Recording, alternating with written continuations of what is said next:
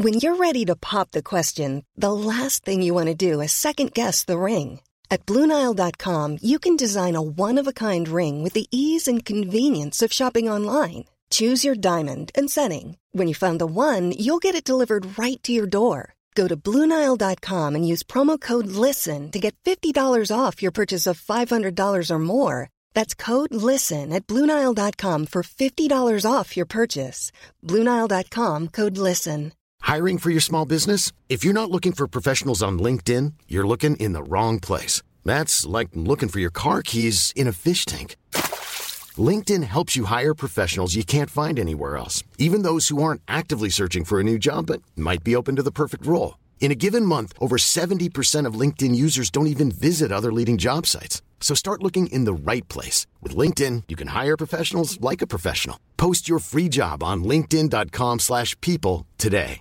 Hey, I'm Ryan Reynolds. Recently, I asked Mint Mobile's legal team if big wireless companies are allowed to raise prices due to inflation. They said yes. And then when I asked if raising prices technically violates those onerous two-year contracts, they said, what the f*** are you talking about, you insane Hollywood ass?"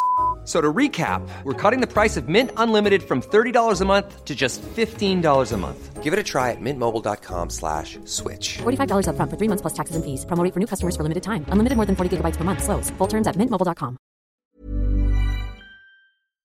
Buenas noches. Bienvenidos al Criminalista Nocturno.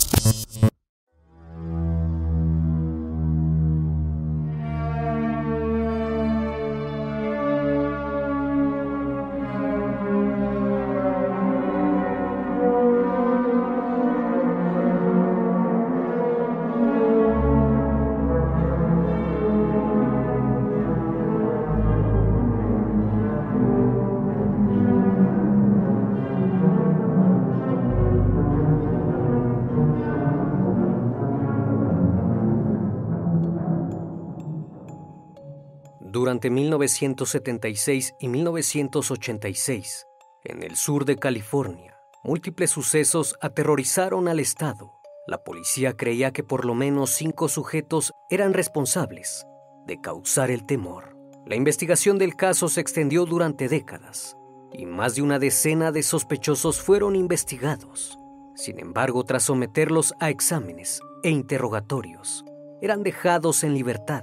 Por muchos años se pensó que se trataba de diferentes criminales, pues el modus operandi era diferente. Tuvieron que pasar 27 años hasta que las pruebas de ADN permitieron descubrir que todos los crímenes eran obra de uno solo. Lamentablemente el ADN no coincidía con el de ningún criminal registrado en las bases de datos criminales, ni siquiera en la del FBI, hasta que en el año 2018 gracias a un investigador retirado, pudieron dar con el llamado asesino del Gold State. Pero la sorpresa vino cuando se dieron cuenta que el sospechoso era un ex policía de California. El criminalista nocturno. Era el año 2018, cuando el investigador retirado de la oficina del fiscal de distrito de Contracosta, Paul Olds, se dio a la tarea de trabajar en lo que había sido la mayor frustración de su carrera, atrapar al asesino del Gold State. Para esto se le ocurrió la idea de buscar en los sitios web de genealogía, donde cientos de miles de personas dejan sus muestras de ADN para encontrar a sus antepasados y crear su árbol genealógico, o simplemente buscar familiares perdidos. No obstante, aquellos sitios cuentan con confidencialidad y no brindan información a organismos oficiales. Ni siquiera un juez puede obligarlos a hacerlo. Así que se le ocurrió la idea de inscribirse en un sitio llamado GetMatch, pero en lugar de brindar su propio ADN, dio el del asesino. De esta manera, si lograba encontrar algún supuesto familiar, encontraría al criminal. Los días pasaron y de pronto los registros arrojaron algo. Un perfil coincidía con el ADN proporcionado El sujeto, un hombre de apellido D'Angelo, debido a que el investigador ya estaba retirado, le llevó la información al entonces fiscal del distrito de Sacramento, Steve Grippy, para que localizara al individuo. Casi de inmediato se formó un equipo especial para ubicar a D'Angelo. Una vez localizado lo entrevistaron y le preguntaron por algún familiar nacido antes de 1960. Esto porque el asesino no podría ser más joven. Aquel hombre mencionó el nombre de un primo lejano llamado Joseph James DeAngelo, de entonces 72 años de edad. Después de 42 años de búsqueda, al fin estaban más cerca de atrapar al hombre, que había sido un dolor de cabeza para la policía. Las autoridades procedieron con su localización y comenzaron a vigilar su casa, pues ahora tenían que conseguir una muestra de su ADN, misma que lograron obtener de la basura. Esa primera muestra logró establecer la verdadera identidad del asesino del Gold State. De esta manera se emitió una orden de detención era el 25 de abril de 2018. Alrededor de las 2.30 de la madrugada, los investigadores llegaron esa noche hasta un chalet de Citrus Eggs, a las afueras de la capital de California, donde Joseph vivía en compañía de su esposa y una hija.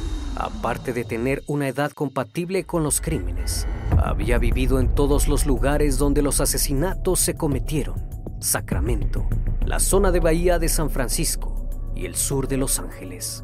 El sujeto había sido agente de policía en Auburn, una pequeña ciudad al norte de California en los años 70. El único antecedente que tenía era un pequeño robo de un martillo y repelente para pulgas.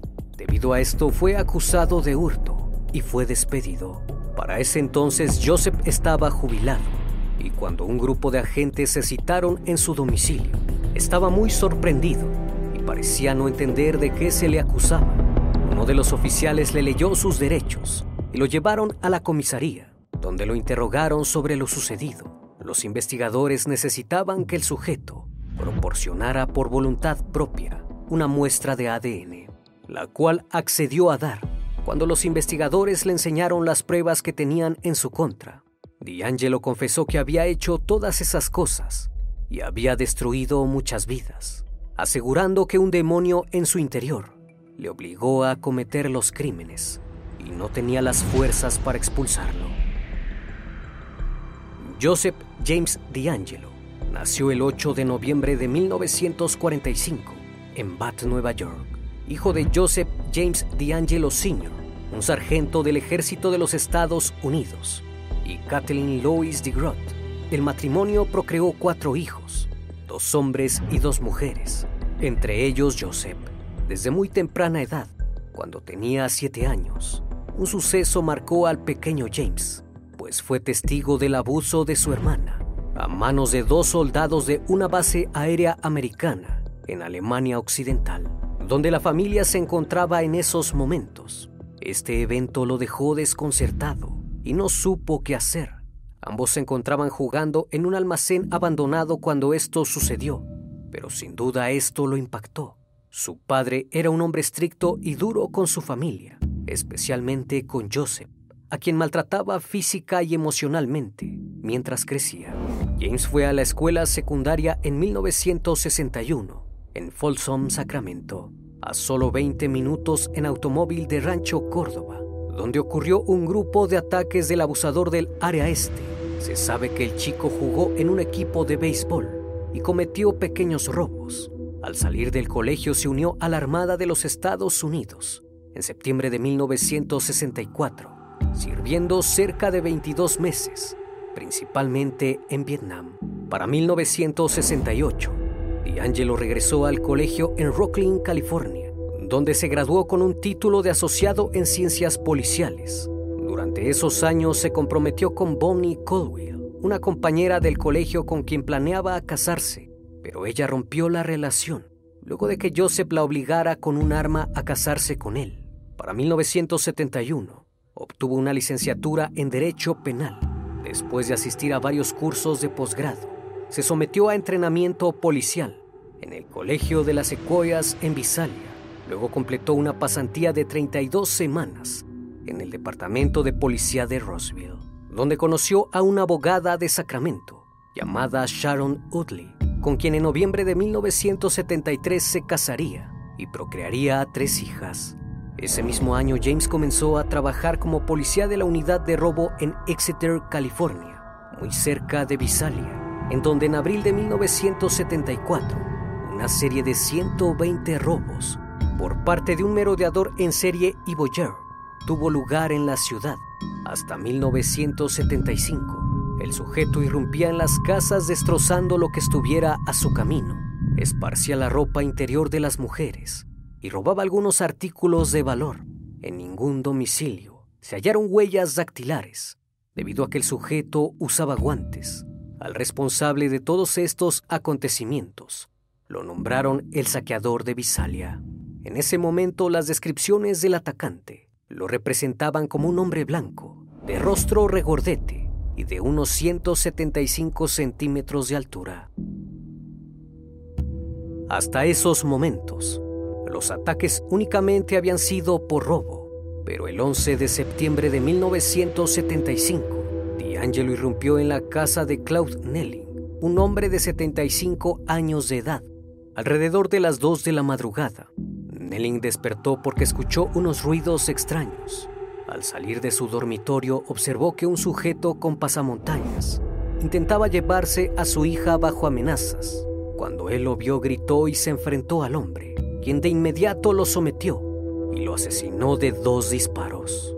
A pesar de haber cometido un crimen, Joseph no se detuvo y siguió metiéndose a robar a las casas, aun cuando toda la familia estuviera dentro. Las únicas pistas que se tenían del perpetrador era el retrato hablado y una huella de zapato que dejó debajo de una ventana. A pesar del esfuerzo de la policía por atraparlo y de los cientos de oficiales que lo estaban buscando, no lograron dar con él. Fue hasta el 12 de diciembre de ese año que un detective que se encontraba vigilando cerca de un garage vio a un hombre con un pasamontañas alrededor de las 8.30 de la noche, queriendo entrar en una casa por el patio trasero. Cuando el detective trató de detenerlo apuntándole al sujeto, este se quitó el pasamontañas y fingió rendirse.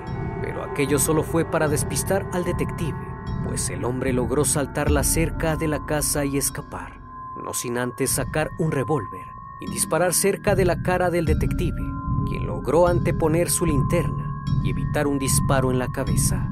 Después de esto no hubo más hurto, ni se registró otra actividad similar. Esto quizás porque meses después, en 1976, D'Angelo se mudó al área de Arbon, cerca de Sacramento, donde siguió trabajando como oficial de policía. A partir de entonces y como la gran mayoría de criminales, lejos de detenerse perfeccionó sus artimañas, pasando de ser un simple ladrón a un abusador. Su primer ataque en esta zona ocurrió el 18 de junio de 1976, cuando un intruso enmascarado entró en la habitación de una joven de 23 años, que despertó y lo encontró de pie junto a ella sin prendas de la cintura para abajo.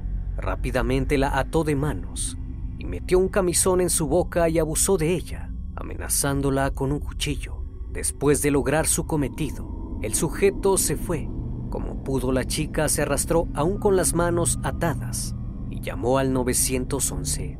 Esta joven sería la primera de una serie de ataques cometidos durante los siguientes 12 meses llegando a la increíble cantidad de 50 abusos en tres ciudades al este de Sacramento. El sujeto generalmente acechaba a los vecindarios por la noche busca de mujeres solas que vivieran en casas de un piso, generalmente cerca de una escuela, un riachuelo, sendero u otro espacio abierto que proporcionara un escape rápido.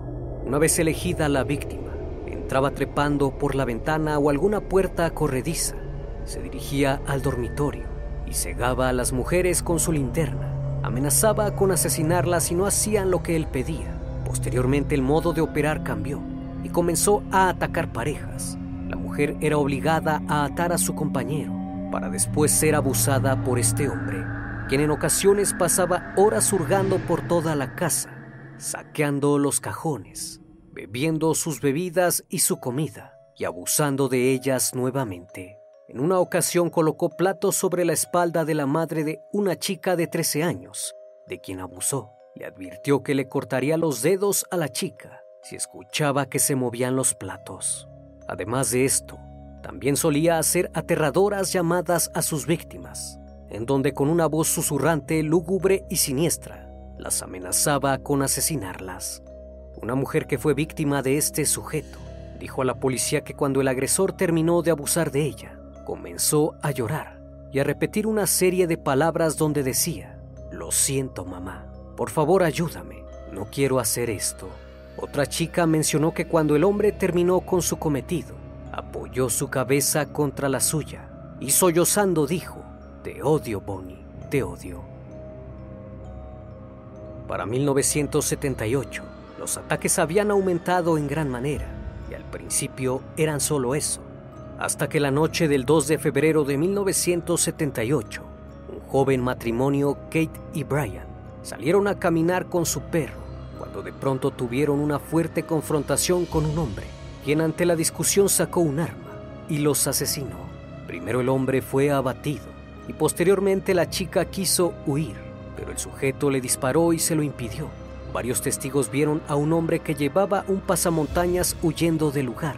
Meses previos al ataque, la chica le había dicho a sus conocidos que alguien la llamaba repetidamente diciéndole, te va a tocar a ti.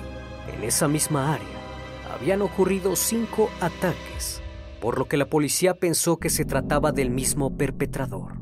Inexplicablemente los ataques cesaron en 1979. La razón era porque D'Angelo había sido despedido del departamento de policía por robar en una tienda, lo que provocó que se mudara al sur de California. Sin embargo, esto aún no había terminado para Joseph. Y el primero de octubre de 1979 atacó en su nuevo territorio. Eran aproximadamente las 2 de la madrugada, cuando una pareja dormía en su casa en Goleta, en el condado de Santa Bárbara. La mujer despertó luego de sentir que alguien pateaba violentamente la cama y le apuntaba con una linterna a la cabeza. El hombre les pidió que se pusieran boca abajo y le pidió a la mujer que atara a su pareja de las manos y pies. Ella lo hizo posteriormente el sujeto la arrastró por la casa. En esos momentos el novio logró escapar y salir corriendo hasta la casa de su vecino quien llamó de inmediato a la policía.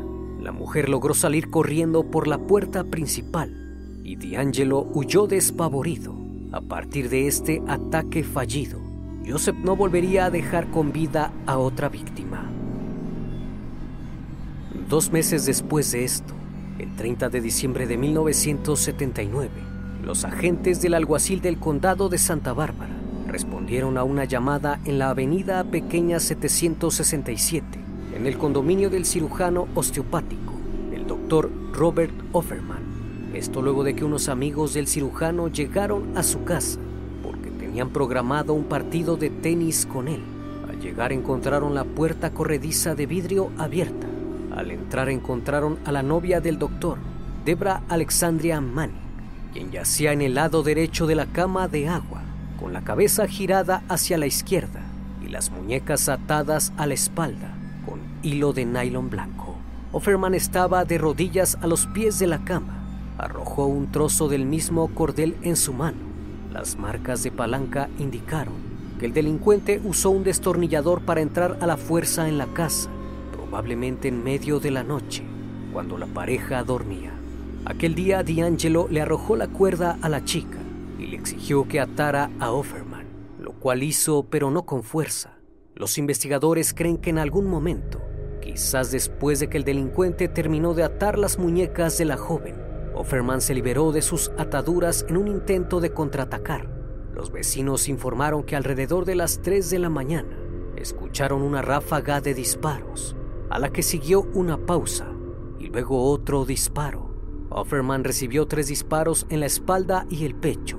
La única herida de Debra estaba en la parte superior izquierda de la cabeza quiera que haya sido el asesino, esa noche había estado en una cacería inquieta. Los investigadores pudieron rastrear el patrón en forma de estrella de sus tenis Adidas mientras rodeaba el condominio de Offerman. El 13 de marzo de 1980, Lyman Smith, de 43 años, y Charlene Smith, de 33, fueron encontrados sin vida en su casa en Ventura por su hijo de 12 años.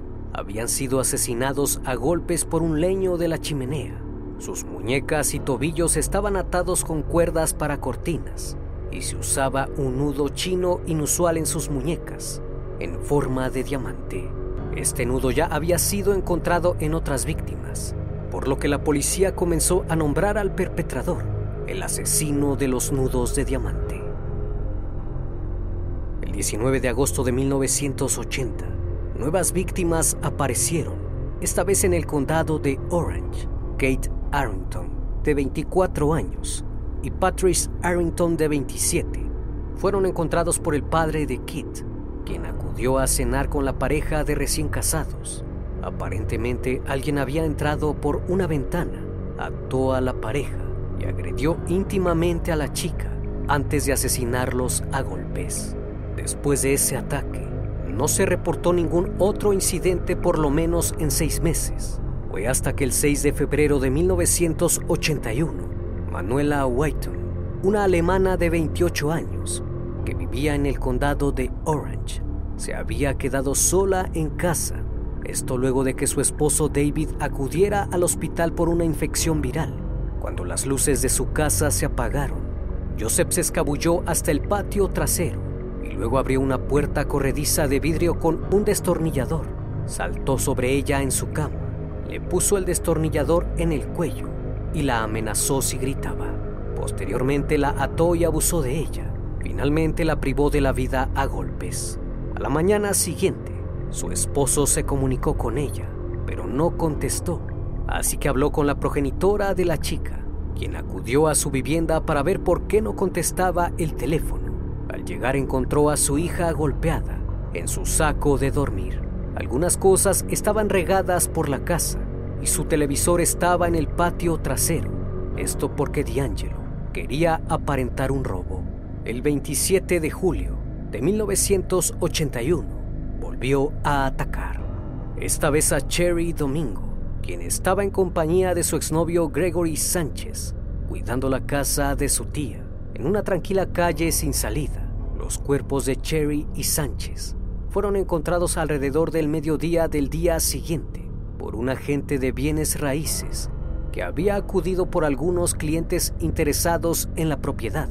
Las víctimas estaban en un dormitorio y ambos habían sido brutalmente golpeados. La mujer estaba en la cama, en posición de cúbito ventral. Tenía marcas de ataduras en sus muñecas y tobillos y había sido abusada. Sufrió un traumatismo masivo por un objeto contundente en la cabeza mientras que Sánchez estaba en el armario, medio cubierto por la ropa que le había sido arrancada. Tenía una herida de bala en la cara y múltiples heridas por un traumatismo con un objeto contundente en la cabeza. Las salpicaduras de sangre en las paredes y el techo dieron testimonio de la intensidad de la violencia involucrada en el ataque. Nuevamente todo volvió a la calma y todo ese año no se reportó ningún nuevo ataque. Esto quizás porque en septiembre de ese año, D'Angelo tuvo a su primera hija. Las autoridades tenían varios bocetos compuestos de cómo se veía en el momento de los crímenes, pero variaban considerablemente. Los indicios de los lugares de los hechos sugirieron que el asesino era fuerte y podía haber tenido interés o entrenamiento en técnicas militares o policiales. Por lo general usaba un pasamontañas y a menudo hablaba con sus víctimas con un susurro áspero, con los dientes apretados. Mostraba una gran destreza con los nudos y casi siempre atacaba por la noche, por lo cual fue llamado el acechador nocturno, quien inesperadamente y de la nada desapareció. Fueron alrededor de cinco años que no se supo nada del acechador hasta que el domingo 4 de mayo de 1986 por la noche, Yaneli Cruz estaba con un amigo en su casa. Mientras estaban sentados en la habitación de Janely, escucharon un ruido afuera en el lado este de la casa. Sonaba como la puerta cerrándose o la puerta del garage cerrándose. A pesar de que salió a asomarse, no logró ver a nadie. A eso de las 10.45 de la noche, su amigo se fue y ella salió a comprar algunas cosas. Regresó cerca de las once y cuarto y Joseph la sorprendió en la cocina y la comenzó a golpear para que no gritara. Posteriormente usó una toalla de baño para amordazarla y procedió a atarla. Abusó de ella y cometió el crimen. Al día siguiente, como la casa de Janely estaba en venta, un agente inmobiliario pasó a las 5 de la tarde para mostrar la casa a unos compradores. Ahí descubrieron el cuerpo de la chica en su dormitorio. La habían golpeado con un tubo en la cabeza. Los padres de la joven estaban de vacaciones y cuando regresaron se enteraron del lamentable suceso. Muestras de sangre, fluidos y cabellos guardados de las investigaciones de los asesinatos anteriores vincularon al mismo asesino con Janely Cruz. Este sería el último actuar de Joseph D'Angelo, pues después de esto no se encontró un caso similar. El asesino se detuvo y no supieron por qué. En noviembre de ese mismo año, D'Angelo tuvo a su segunda hija y en 1989 nació la tercera. Hasta ese momento toda la investigación sobre los crímenes no tenía ningún avance a pesar de que había dejado ADN en muchos lugares. Para ese entonces la tecnología no era muy avanzada. Fue hasta el año 2001 cuando las autoridades lograron establecer una conexión notable entre los casos del acechador nocturno y el abusador del área este. Se dieron cuenta gracias al ADN que todo había sido obra de un mismo perpetrador, lo cual inquietó a la policía, pues después de tantos años no estaba ni cerca de detenerlo. El perfil geográfico del criminal salía de los estándares generalmente usados, por lo que se pensó que el sujeto había cambiado de residencia constantemente con el pasar de los años. Se logró establecer que todos esos criminales que buscaba la policía eran un mismo individuo que había actuado en diferentes ciudades, por lo cual fue nombrado el asesino del Gold State. A pesar de tener su ADN, este no coincidía con el de ningún criminal. Ni siquiera el FBI tenía registro de aquel sujeto. Fue hasta la magnífica idea del investigador retirado, Paul Olds, lograron atraparlo. El asesino del Gold State eludió a las autoridades durante más de cuatro décadas. Cuando fue dada a conocer la noticia, todos quedaron impactados al saber que se trataba de un ex policía que había actuado durante los años que presentaba servicio. En total, D'Angelo había cometido 120 robos, 50 abusos y 12 asesinatos.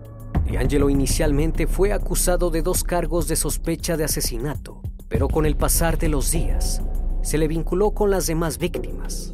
Si bien los crímenes ocurrieron en seis condados, Sacramento, Santa Bárbara, Orange, Ventura, Tulare y Contra Costa.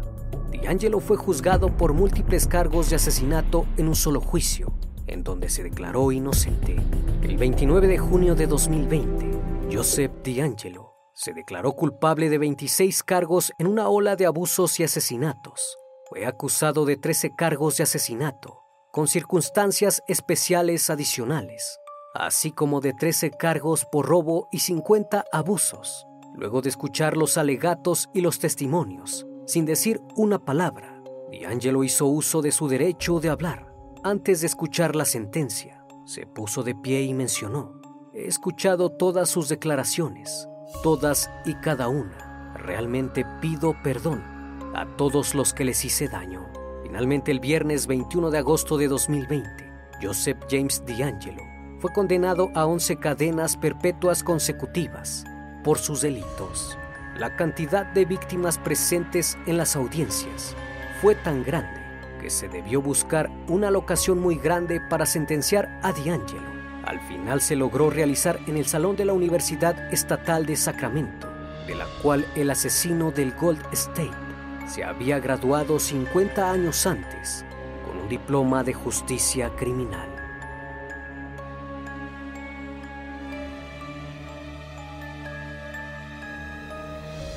cada noche, estimado público, agradezco su compañía.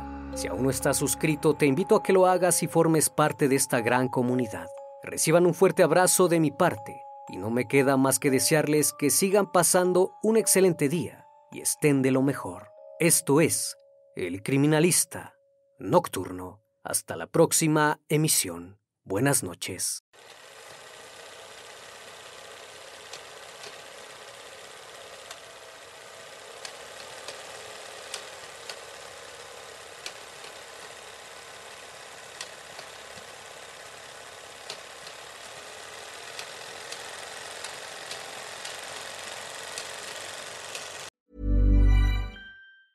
Planning for your next trip? Elevate your travel style with Quince. Quince has all the jet setting essentials you'll want for your next getaway, like European linen, premium luggage options, buttery soft Italian leather bags, and so much more. And is all priced at 50 to 80% less than similar brands. Plus, Quince only works with factories that use safe and ethical manufacturing practices. Pack your bags with high-quality essentials you'll be wearing for vacations to come with Quince. Go to quince.com slash pack for free shipping and 365-day returns. Planning for your next trip? Elevate your travel style with Quince. Quince has all the jet-setting essentials you'll want for your next getaway, like European linen, premium luggage options, buttery soft Italian leather bags, and so much more. And is all priced at 50 to 80% less than similar brands. Plus, Quince only works with factories that use safe and ethical manufacturing practices. Pack your bags with high-quality essentials you'll be wearing for vacations to come with Quince. Go to quince.com/pack for free shipping and 365-day returns.